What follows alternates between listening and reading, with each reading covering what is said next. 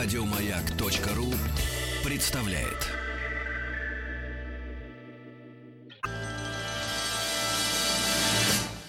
Кафедра.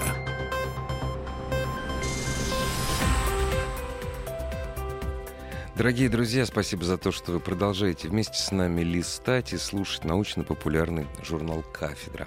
Та самая страница нашего журнала, которая посвящена истории нашего Отечества, поверьте, совсем недавний. Изобретение велосипеда и наполеоновские войны. Рождение импрессионизма и появление фотографии. Восстание декабристов и манифест коммунистической партии. Все это Великий Девятнадцатый. Дорогие друзья, сегодня у нас в гостях, ну, постоянно нашим радиослушателям уже хорошо известный, э, наш гость, и мой друг, кандидат исторических наук, доцент Московского государственного университета имени Ломоносова. Ну, для нас это единственный, единственный университет, простите, старческая. Олег Рудольфович Арапетов. Здравствуй, Олег. Здравствуй, Игорь. Рад тебя видеть. Взаимно. Спасибо большое за то, что в выходной день пришел к нам. Меня знаешь, какая преамбула? Она такая, может быть, к нашему разговору сегодняшнему. Она, может быть, за уши к шее. Одно из самых популярных мест отдыха россиян за рубежом последние два года в связи с изменением курса рубля там, это Болгария. Болгария недорогая страна, это во-первых. Во-вторых, многие знают русский язык. Да и вообще как-то вот родственные связи между двумя странами. А в Болгарии, в Болгарии, она большая довольно страна, в Болгарии все ездят Восточную Румелию, не зная этого словосочетания. В общем, обвинять я никого не буду. Ну, знаешь, знаешь. Вообще, когда едешь в страну, неплохо бы знать историю. Что мы знаем о истории взаимоотношений наших двух государств? То, что мы всю жизнь друг друга любили в засос. То есть, что мы, мы не знаем ничего на самом деле. То есть даже близко, вот даже не подошли к этому по совершенно разным причинам. Ну, прежде всего, конечно, политическим причинам последних там 70, 80, 60 лет. У нас дата. 1886 год, ноябрь месяц. Э, первый разрыв русско-болгарских отношений. Э, только прошло, ну вот как 7 лет после, нет, 8, после освобождения Болгарии и России, русско-турецкая война 77-78 годов, вот 78 год, Сан-Стефано, Берлин, а 86 год Болгария и Россия разрывают дипломатические отношения надолго, до 96 -го года. Забегая вперед, мы скажем, разрыв дипломатических отношений у нас был не раз, вот. То есть как минимум два. еще два раза два после раза. этого в связи с двумя войнами. Да. А, но вот тот самый разрыв и, в общем, да, дипломатических отношений в 1986 году, это не просто разрыв дипломатических отношений, то есть мы переругались напрочь. Это, это было очень серьезно, это был очень серьезный конфликт. И конфликт, который сопровождался трагическими событиями, особенно в Болгарии, конечно. Ну, Россия, ну, как сказать, Россия не то чтобы это незаметно, но серьезного удара для русского общества, ну, кроме психологического, да, э, для русской экономики, финансов, ну, практически ничего. незаметно. Ну, да.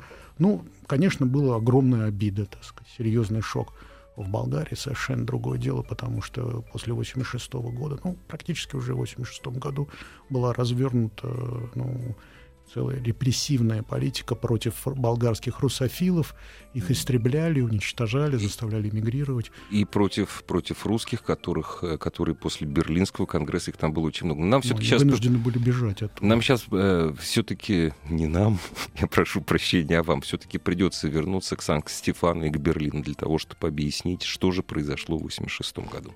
Да, ну, как знаешь, Игорь был такой болгарский поэт Славейков накануне русско-турецкой войны он написал стихи в честь России, русского царя, в которых были такие слова «русская воля, э, русско, э, русская сила, русская воля, русский кровь и русский пот, еще избавит от неволи наш падналий народ».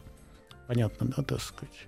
Потом, кстати, несколько лет болгарские э, ребята молодые, которых призывали в армию, они ходили, маршировали под эту песню, песню. под эту песню, что очень злило многих людей в болгарском правительстве. Националистов. Да, Да. да, да. Ну, трудно терпеть, когда у тебя по улицам ходят вооруженные, так сказать, люди и поют, что русский царь есть первый царь.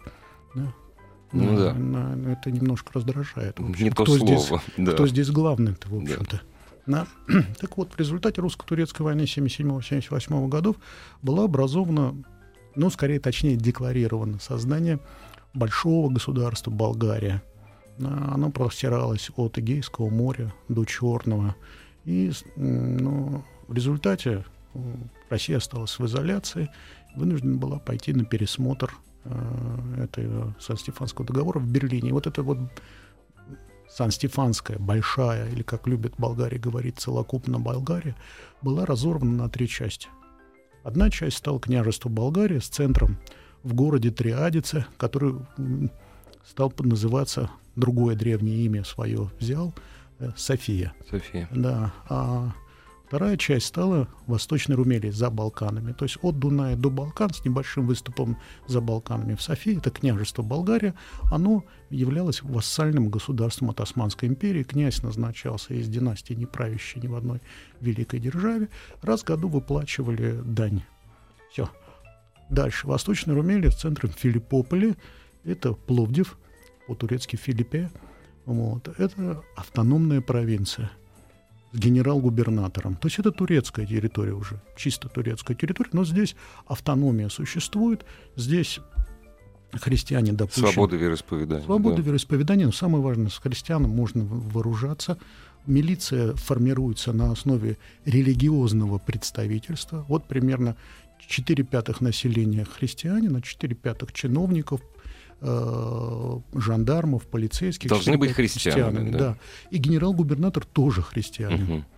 Да, и, э, Это было гене- прописано. да, раз в пять лет он назначается султаном санкций великих держав. Мгм. Первым был Олег Богоредио. Ну, фамилия такая греческая, но он Мгм. болгарского происхождения.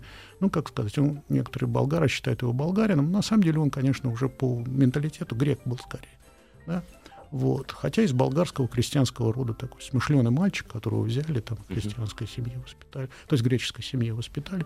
А третья часть Македония, ну, которая сейчас вот большая часть этой части стала сейчас республикой Македония. Она просто вернулась в Османскую империю без каких-либо прав. Вообще, больше всего не Да, повезло. да, да. Что, да, что, естественно, в болгарском политическом сознании возникла проблема восстановления справедливости. То есть как?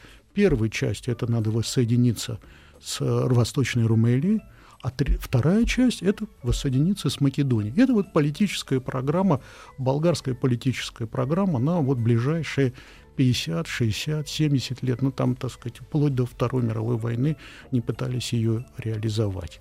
Да? Ну вот и вот 1885 год, ну, надо сказать, что Россия оказывала в этому княжеству образовавшемуся, и более того, даже Восточной Румелии, этой провинции, огромную помощь. Ну, прежде всего, что?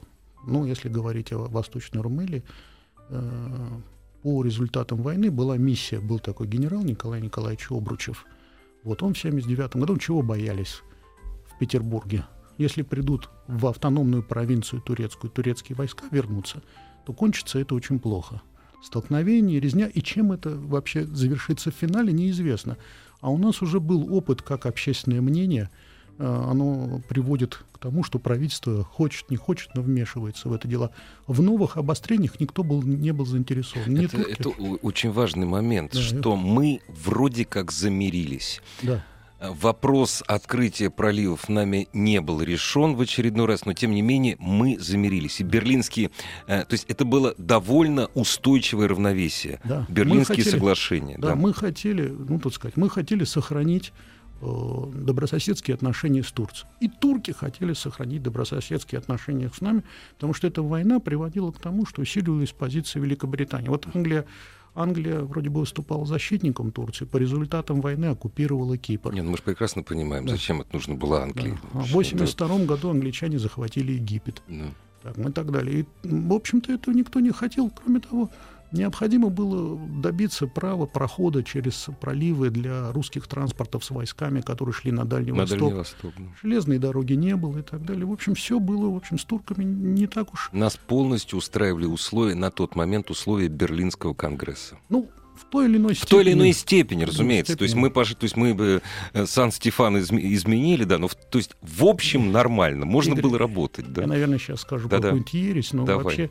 наверное, нет ни одного международного соглашения, которое всех. постоянно всех Конечно, устраивало разумеется, полностью. разумеется. Потому что любое международное э, согласие это какой-то, так сказать, это компромисс. А Какие-то компромисс- компромиссы, уступки, да, а разумеется. компромисс это не то, что всех устраивает, а компромисс то, что никого не устраивает. Олег, ра- разумеется, принимается это. Но тем не менее, то есть вот этот мир, то есть с ним можно было работать. Да, Вот. и работали. И это показало вот первый кризис 85 года. Весной 85 года, это, правда, с Болгарией не связано напрямую, но на деле связано, на, на деле, видимо, не связано, на деле связано напрямую. Так точнее будет. У нас на далекой среднеазиатской окраине есть маленькая речушка, называется Накушка. Вот. И вот на Кушке не демаркированная граница. Начинают демаркировать границу русские и афганцы. И начинается столкновение. Тоже, кстати, в немалой степени спровоцированной британской миссией, Ну, которая находилась... Афганистан, конечно. Да, это дорога в Индию. Но афганцы начинают переходить через спорный участок территории, командующий русскими войсками Комаров раз, два, три пригла- предлагает им этого Ребят, не не делать.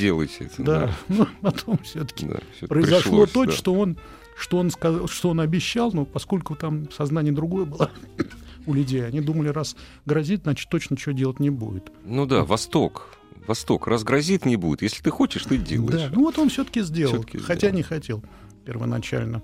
Вот. В результате Россия Великобритания оказалась в двух шагах от войны. Вот весна, март, апрель, май, июнь. В общем-то, так сказать, вот конфликтом пахнет двух огромных стран. И тут огромное значение имело то, что нас поддержала Германия, Австро-Венгрия и в том числе Турция, которая закрыла проливы. У Англии нет союзника на континенте, Россия тоже не хочет воевать. Только-только замирились. Ну и одно из условий замирения, что все тихо и спокойненько. И вот мы и с турками нашли общий язык, это имеет значение. И вдруг бах, в июне, то есть это замирение, в августе Александр III едет сначала в Австрию, встречается с Францем Иосифом в Кремзере, и они декларируют, что империи, так сказать, находятся в дружбе и взаимопонимании, и одна из основ этого взаимопонимания – это статус-кво на Балканах. И Александр Александрович отправляется заниматься своим любимым делом. Он едет э, в замок Фреденсбург, э, на родину Марии Федоровны, в Данию, где начинает отдыхать. Там он очень любил отдыхать. Вот. И, в общем, все тихо и Все спокойно. нормально. да. Всё нормально, Ничто не предвещало беды. Да. в это время, в августе, начинается вот этой самой восточной Румелии.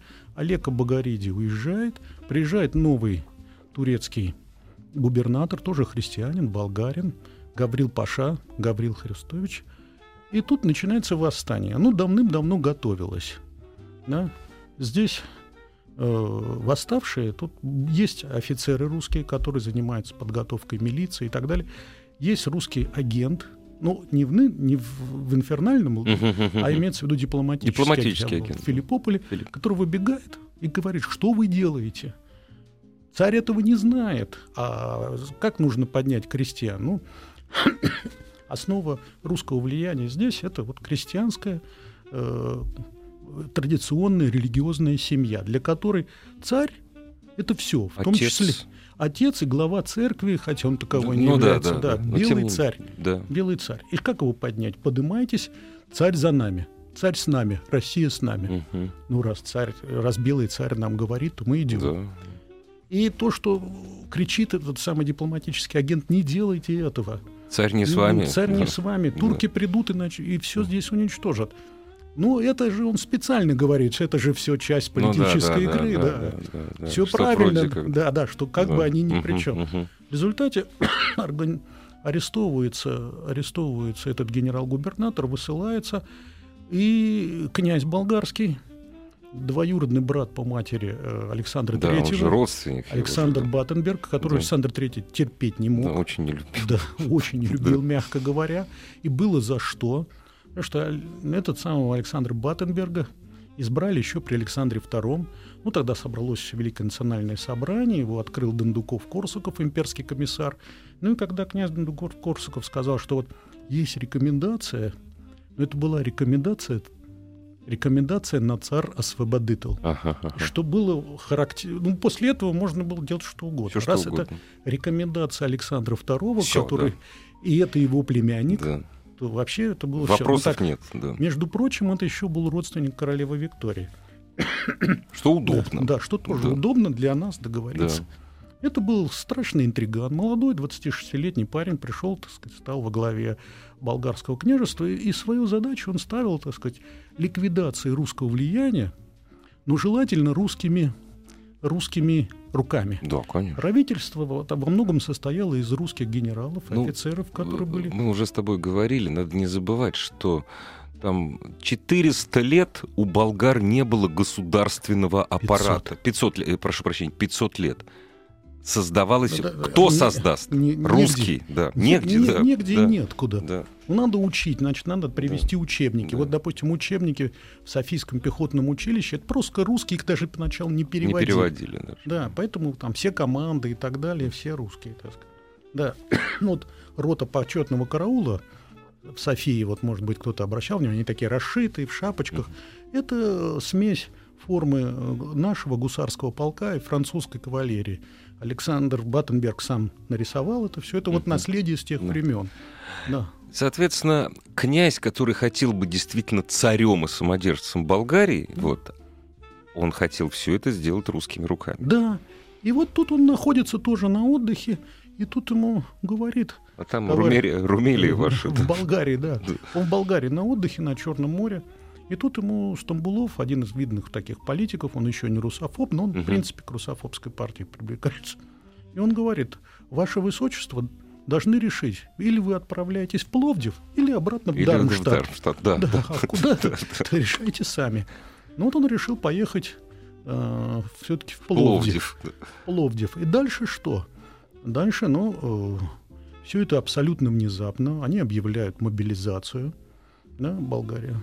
И примерно там у болгар, если вот учитывать все обученные силы, резервы, возможности, где-то 120-125 тысяч человек, полтораста орудий по всей Болгарии, полевая армия 50-60 тысяч человек, 100 орудий. Да? ну и у турки к этому не готовятся, но дело в том, что де-факто произошло объединение Болгарии южной и северной. Де юре болгарские части вошли на признанную всеми великими державами территорию Болгарии, то есть Турции. Турции, Турции. Да, И право османовского монарха, султана, вводить туда войска никто не отрицал. Не оспаривал, конечно, ну как. Когда да. Обручев приехал в 79 году договориться, султан по, в результате, по своей инициативе отказался вводить войска, но не отказался от права. И поэтому вот э, германский инструктор турецкой армии фон дер Гольц, Мушир маршал фон дер Гольц, ну, сказал, что, конечно, мы сейчас не можем делать ничего непосредственно, потому что у нас на границе всего 7,5 тысяч штыков и сабель. Ну, в течение трех недель проведем мобилизацию, и за две недели мы просто все, я ручаюсь, решу, потому что, естественно, если бы Турция в то время вмешалась, кончилась бы Исход катастрофа. был другой бы, абсолютно. Ну, это да. не, да, вообще даже не, не обсуждается. Не обсуждается.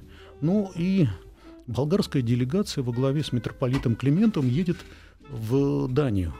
И она добивается встречи с э, Александром Третьим. Он говорит, что я это не приветствую. Вы начали Мы это... сейчас должны прерваться. То есть здесь вы должны понимать, дорогие друзья, насчет русских рук. Мы это делаем, потому что за нами стоит Россия, у которой якобы нет иного выхода, кроме как нас поддержать. Совершенно точно. И забыть о своих договоренностях с другими великими державами. Мы продолжим после новостей и новостей спорта.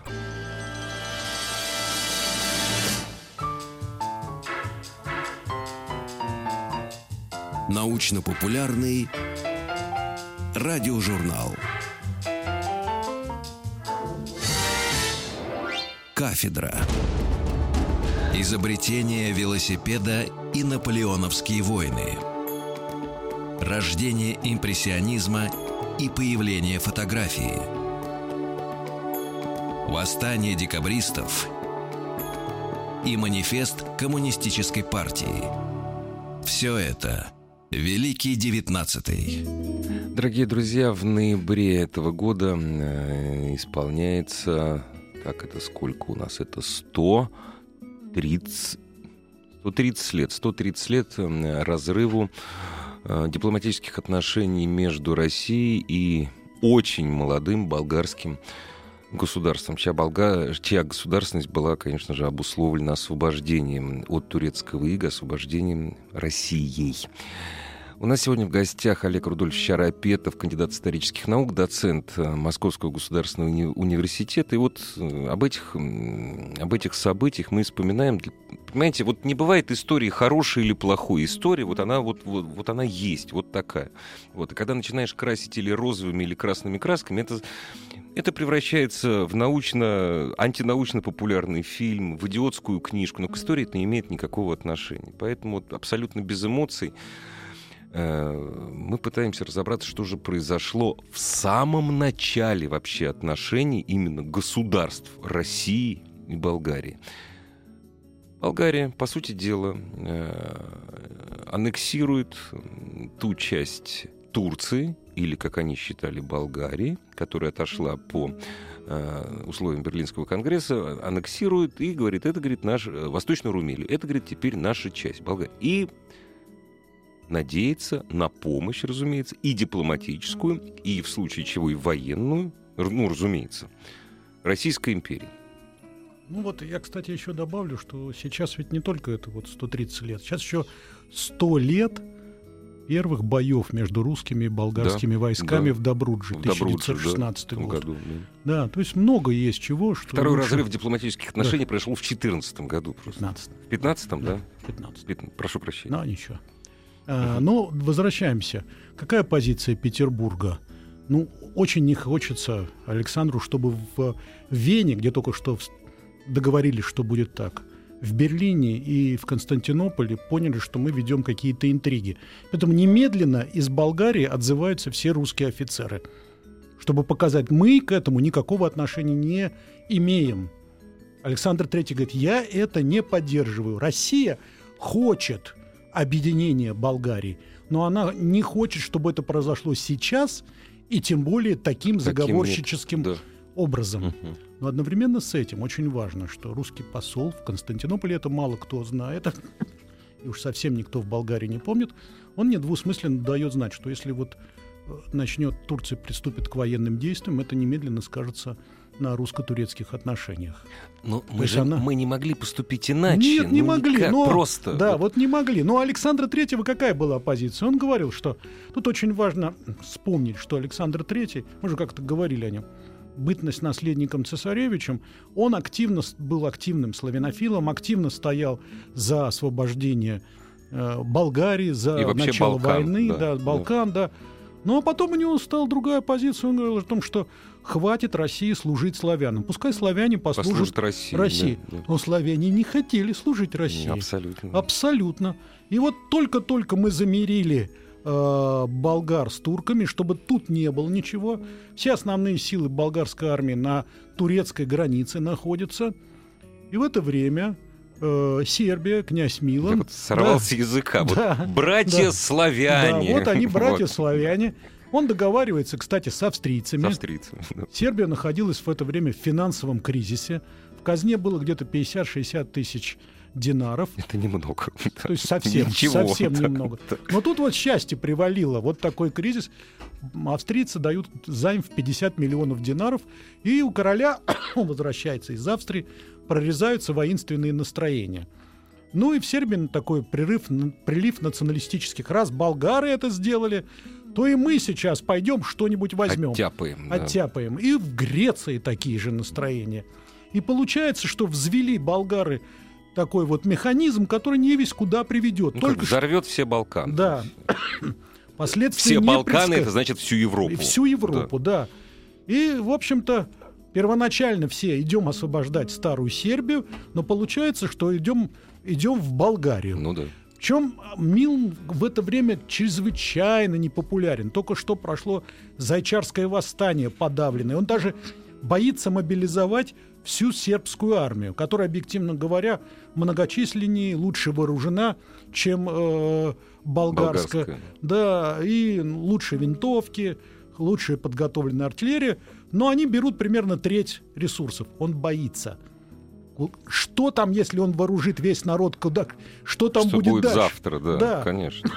И вот сербы начинают вторжение, они ожидают, что вот, ну, действительно, до границы, от границы до Софии рукой подать, но ничего не получается. Вот рукой подать, но не прошло это. Не удалось взять э, Ведина, да, его защищает болгарский гарнизон с выпускником, кстати, русской Михайловской инженерной академии во главе. Да, майор Узунов говорит, что я, меня учили оборонять крепости, а не сдавать. И ничего не получилось. А на позициях под Сливницей болгарская армия, так быстро переброшенная, это просто вот был героический марш-бросок с турецкой границы сюда, она останавливает сербов. Это не победа, это не разгром. То есть это победа, но и не разгром сербов. Ну, такая патовая ситуация. Патовая да. ситуация. Но дальше Милан начинает паниковать, он уезжает, армия начинает отступать, и отступление превращается в бегство. В бегство, все дезориентировано, потерян порядок. Э, премьер-министр э, Горошанин говорит королеве, если бы я знал, что у нас такой король, я вообще бы не рискнул бы ни на что. И уже болгары вторгаются на территорию Сербии, и тут вот наши братья-славяне, если те были такие, то и эти ничуть не лучше. Начинается грабеж, насилие, кстати, грабеж церквей православных за милое дело.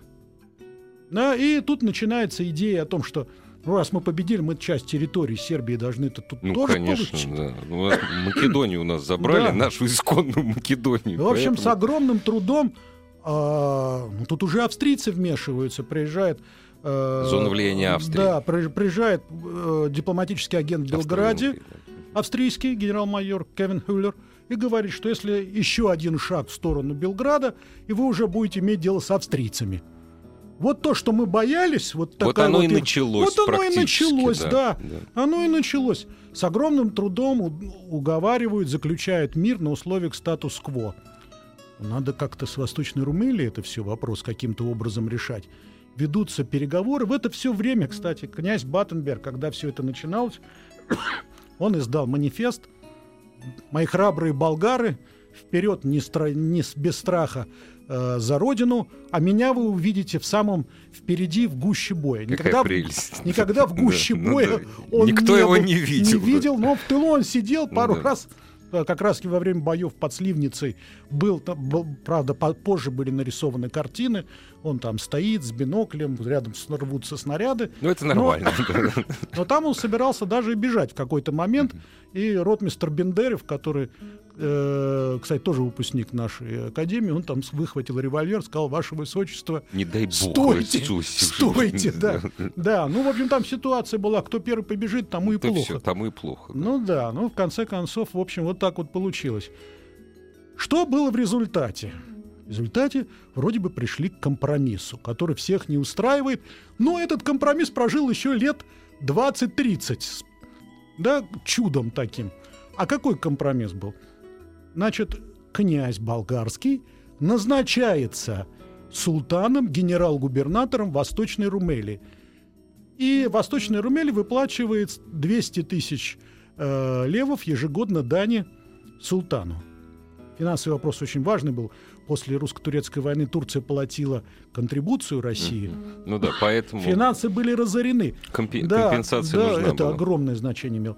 И таким образом Восточная Румелия де юре оставалась частью Османской империи. Но де-факто... А де-факто произошло Всё. слияние. А князь назначался да, Опять же, ну как, назначить, ну да. Да, вроде есть, бы, да. вроде бы, да, султан имел Хорошая право ввода войск, да. ввода войск, призыва призывников в армию. Угу. Юридически жители Восточной Румелии были подданными Османской империи, де-факто действовали болгарские законы.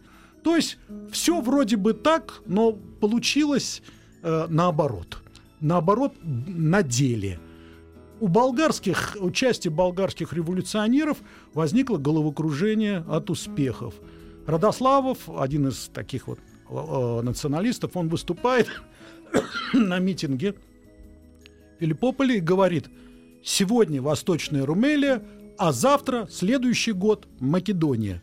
Прекрасно. Да, то есть только-только, в общем-то, Ну удалось разрулить, но и князю что-то надо делать. И что остается делать? Это максимально использовать вот эту вот националистическую эйфорию. И он начинает травлю всего русского. Мы победили, потому что мы герои. То есть ему не нужны конкуренты. Да. Строго вот говоря. русские нас предали, они отозвали Они отозвали а, а, офицерство. офицеров, да. Но видите, какие мы там и так далее. Мы сами справимся. И вот расскажи, во что эта травля вылилась на самом Ну и деле? э, Мы не к реваншу, при- просто историю надо знать. Вот страшные начали происходить страшные события. Болгарское общество, оно разделилось. разделилась, конечно. Фактически наступил период, э, и всем было ясно, что Баттенберг ведет дело, так сказать, ну, к катастрофе. По логике вещей, для того, чтобы удержаться, ему были нужны новые и новые внешнеполитические Конечно, авантюры. да. Добавим к этому финансовый кризис. Я хотел сказать, что, дорогие друзья, А денежки- все было очень плохо. Да, а денежки-то, Да, денежки-то нужны. Страна-то еще совсем недавно была огромная война, русско-турецкая она не- да. Она несколько лет назад была. И, в общем-то, Россия, которая плохая, грабит и так далее, Она содержала Болгарию. она содержала Болгарию. 15 тысяч голов коней передали для помощи болгарской армии и крестьян. Что же крестьян. такое лошадь? Это средства, Ну, если- средства производства и средства производства- войны, все да, вместе. Да, но это 15 тысяч тракторов Да, в нынешних условиях.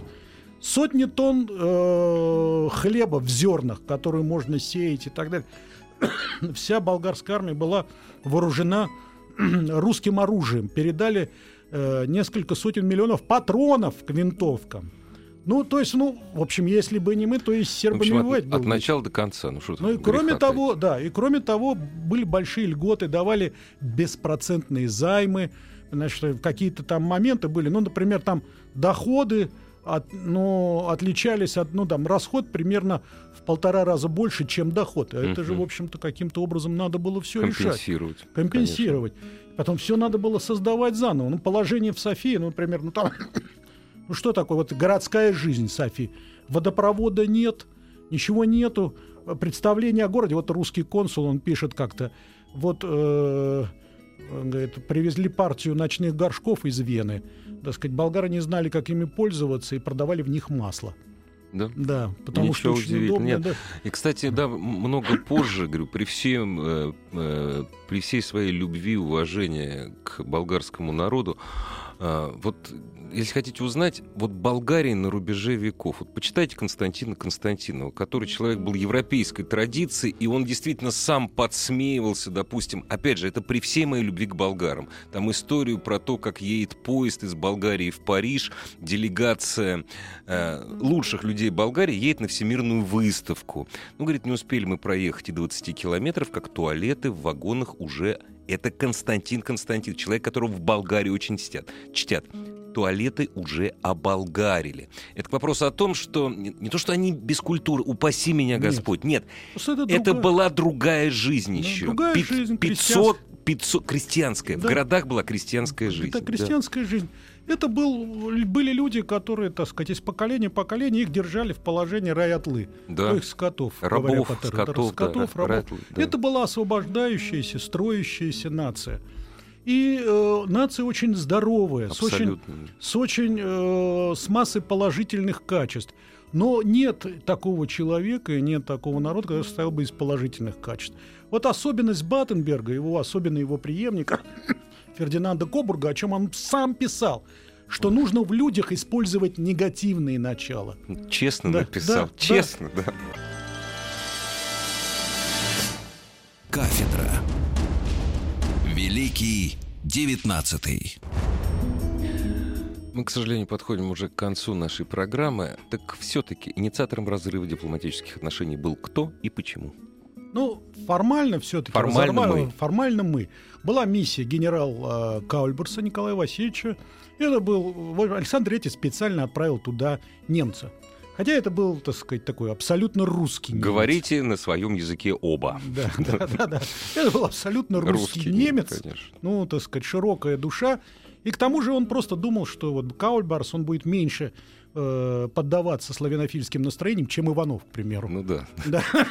Ну, почему Вот он приехал, стал инспектировать, попытался что-то сделать. К этому времени уже произошел переворот. Баттенберга свергли болгарские офицеры, но общество уже было раздроблено. Произошел контрпереворот. Э, участники переворота были арестованы, вынуждены были бежать. И Каульбарс попытался найти какое-то решение среднее. Но в этой ситуации к компромиссу внутри Болгарии никто не был готов, он никому был не Невозможно. нужен. И начались, началось то, что Каульбарс, человек абсолютно спокойный, храбрый, прошедший через войны, через перевойны, он не мог терпеть. Начались нападения на русские дипломатические представительства. Избиение русских охранников, избиение сотрудников посольств. Естественно, ни одна страна европейская в Терпеть это время, не да станет. и не европейская Да. тоже, терпеть это не станет. Да, и э, Каульбарс потребовал в 24 часа вот после такого нападения э, наказать, и, э, представить отчет по наказанию э, нападавших. И в это время болгарское правительство начало тянуть это все дело, и Каульбарс заявил, что он уезжает. Ну, к этому времени, он, кстати, был человек с юмором, к нему много приходило анонимных писем с угрозами, С угрозами, там, и так далее, да. оскорблениями. И он, на мой взгляд, очень оригинально ответил, что э, благодарю всех, кто мне написал эти анонимные письма, что моя дочь собирает марки, и благодаря вам она существенно Пополнила увеличила свою свою коллекцию. коллекцию. Публично, Ну да. да, да. То есть там пишите нам еще и еще. Да, и Ну вот да, совершенно и вот в течение несопоставимо. 24 часов он сказал, что я разрываю это все.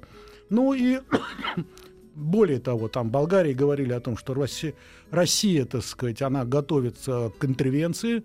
Действительно, такие планы предлагались. Да, но Александр III никогда этого не поддерживал. И чего еще такие страхи были? Дело в том, что в Варну и Бургас, где были нападения, в том числе на русские представительства, прибыли русские крейсера для защиты представительства и для эвакуации русских подданных, на которых тоже были нападения. Но дело в том, что по существующему положению Болгария как вассальное от Турции государство и Восточная Румелия как, она, э, как автономная провинция, Дорогие они друзья, я, находились... поч- я прошу, прошу прощения. Вот теперь к началу нашей программы. А, Бургас или Бургас, зависит от времени, когда это произносится. Сто лет назад Бургас, сейчас Бургас. Вот это вот как раз восточная Румелия. Вот, я прошу, чтобы да. свелось, да. Да, и они находились в зоне юридического международного права Оттоманской империи, где действовали, где действовали положения о капитуляциях. То есть особый суд для иностранцев. Особый суд для иностранцев. да. И болгарское право не имело права так, болгары не имели права так поступать, а вот мы имели право посылать крейсера. Еще хорошо, что мы имели право не только крейсера посылать. Дальше вот не пошли, только Ну, отправили слава крейсера. богу, и на слава самом богу. деле, это была мудрость э, человека, которого назвали миротворцем. Миротворцем, да. И в конечном итоге он сказал, что мы вмешиваться больше не будем. Чем дальше мы вмешиваемся, тем хуже для нас становится. Дорогие друзья, в течение часа нельзя осветить полностью ни тему, рассказать о жизни одного исторического э, деятеля или даже рассказать о событии можно только заинтересовать. Ну, почитайте. Хорошо читать не только лозунги. Кстати, почитайте. Э, Я с большим удовольствием представляю э, ну как, новую старую книгу, ну не старую, да, Второе издание. э, книги э, «Дорога на Гюлистан», которую ты э, написал вместе со своими коллегами. А теперь вот, вот, дорогие друзья, если вы видите, смотрите, вот такую, вот, том, вот представь ее как, как автор. Ну, эта книга, эта книга написана мною вместе с преподавателями Московского государственного э, института международных отношений э, Волхонским и Мухановым. Ну, это тоже выпускники ИСТФАКа. И она посвящена теме очень поблизкой к тому, о чем мы говорим, но только за Кавказе. Что за Кавказе это брат-близнец Балкан. Это вопрос о том, Не как- только потому, что горы. да, ну и горы тоже. Но это горы Но тоже, все да. удивительно похоже. Похоже, да. Ну, это вот история того, как от Петра до Николая I, как Россия от непрямого присутствие и влияние переходило э, к непосредственному контролю над Закавказьем. Вот если коротко, то это об этом. Какие противоречия, какое, по, э, какое противодействие со стороны кого она встречала. Вот проще говорю, проще всего на уровне лозунгов, и вопросов больше не возникает. И вот именно эта книга, вот она вот эти лозунги разбивает. Я думаю, что вообще-то вопросы, наверное, останутся, потому что, останутся. Потому что я не, не знаю таких, такой работы, которая, знаете, там Сегодня написал стихи про любовь, закрыл ну, тему. Да, да, и все, зак... да, ну, да, ну, разумеется. И Балканы, вот опять же, когда говорят там Балканы, мягкое подбрюшье Европы, другое, Балканы, я, банк с пауками. Ну, и да. то, и другое правда. Да. Понимаешь, но, просто по-разному. Но, но я хочу, про, про чтобы еще, про Балканы. Еще круче. Про Кавказ еще круче. Но я просто хочу сказать вот про Балканы. Замечательная фраза а, митрополита Климента, который, в общем-то, был именно в это время такой последовательный русофил, за что он очень пострадал. Он был в ссылке, он был, прошел фактически через чудовищные условия заключения. Его вынуждены были освободить, и, как его даже охрана называла, дедушка митрополит. Он э, ну, действительно в возрасте был. Угу. И он говорил, у нас в стране нет э, русофильских партий, но у нас в стране русофильский народ. Вот. И какие-то позиции подобные, они для, для Закавказья тоже характерны. Вот что касается Болгарии, я не люблю в программе, ну, не люблю, практически этого никогда не делаю, 19, э, в программе, которая посвящена истории 19 века, экстраполировать все это в современность. Если вы сейчас посмотрите на историю последних, допустим, трех лет э, российско-болгарских отношений, вы вспомните эту фразу. Вот насчет э, русофильского народа и русофобских партий. И вам многое станет ясно. То есть и вы не пытайтесь смешивать такие вещи, как политические партии и народ. Ну, не, это, это очень сло, сложно и не нужно. Олег, огромное спасибо. Во-первых, а, кстати, давай мы издательство отпиарим. Кому сказать спасибо а, за издание этой книги? Георгию Эдуардовичу Кучкову, издательство Кучкова поля. Издательство Кучкового поля, огромное спасибо за то, что вместе, вместе с тобой и твоими друзьями подарили нам эту книгу. Ждем тебя в гости снова. Спасибо. Спасибо. Еще больше подкастов на радиомаяк.ру